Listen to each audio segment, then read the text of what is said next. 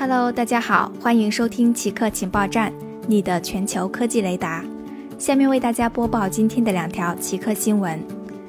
台积电计划年内试产三纳米芯片。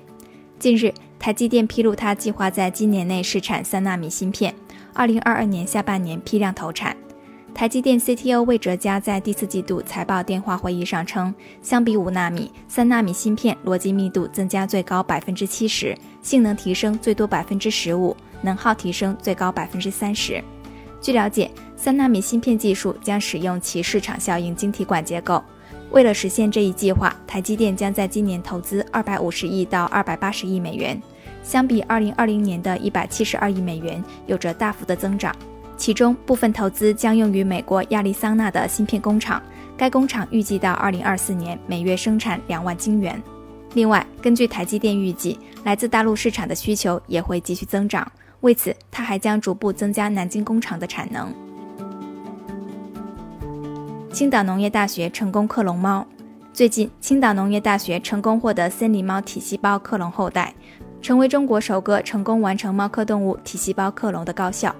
研究人员称，这只克隆猫于二零二零年十二月二十四日出生，体重七十五克。因为正值新年来临，因此给它起名为平安。本次克隆猫的本体是一只野生森林猫和中华田园猫杂交的成年雌性森林猫。科研人员从这只猫的皮肤组织中分离培养得到成纤维细胞，把中华田园猫的卵子作为细胞核受体，通过细胞核置换和人工激活，制作出多媒体细胞克隆胚胎。再将克隆胚胎移植到受体母猫后，经过六十二天的孕育，成功得到一只森林猫体细胞克隆后代。